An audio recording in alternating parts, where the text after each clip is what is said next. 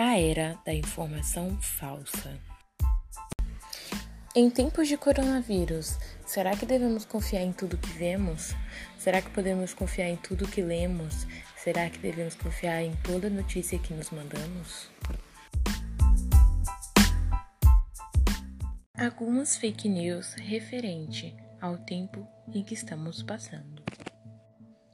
Beber bebidas quentes mata o vírus que fica alojado na garganta.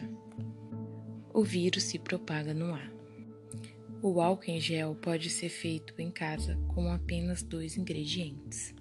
O vírus vive na mão cerca de 10 minutos.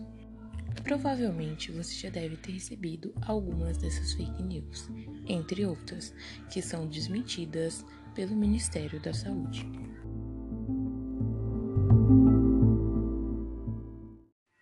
Por que será que a população dissemina notícias que não são verdadeiras?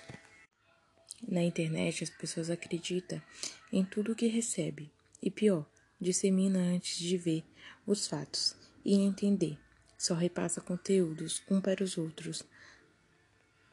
É importante averiguar os fatos, averiguar a fonte, de onde veio, se aquilo é verdadeiro ou falso.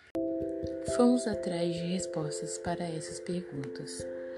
Por que acredita em todas as notícias que recebe? Porque as mensagens vêm sendo passadas por amigos e familiares. Sendo assim, ficamos no conforto de acreditar e não buscar mais informações. Ficamos para refletir. Será que toda informação que vem dos nossos familiares e amigos são verdadeira? Uma outra dúvida que fica no ar por que disseminar informações sem checar? A resposta para essa pergunta foi: o comodismo e preguiça leva a essas práticas. Não recorrer a uma fonte confiável e passar para frente se torna mais fácil. Devemos refletir: será que eu devo repassar essa notícia sem saber que isso é verdade? Como isso pode afetar na vida do outro? Será que eu devo confiar em notícias passadas por meus amigos e familiares?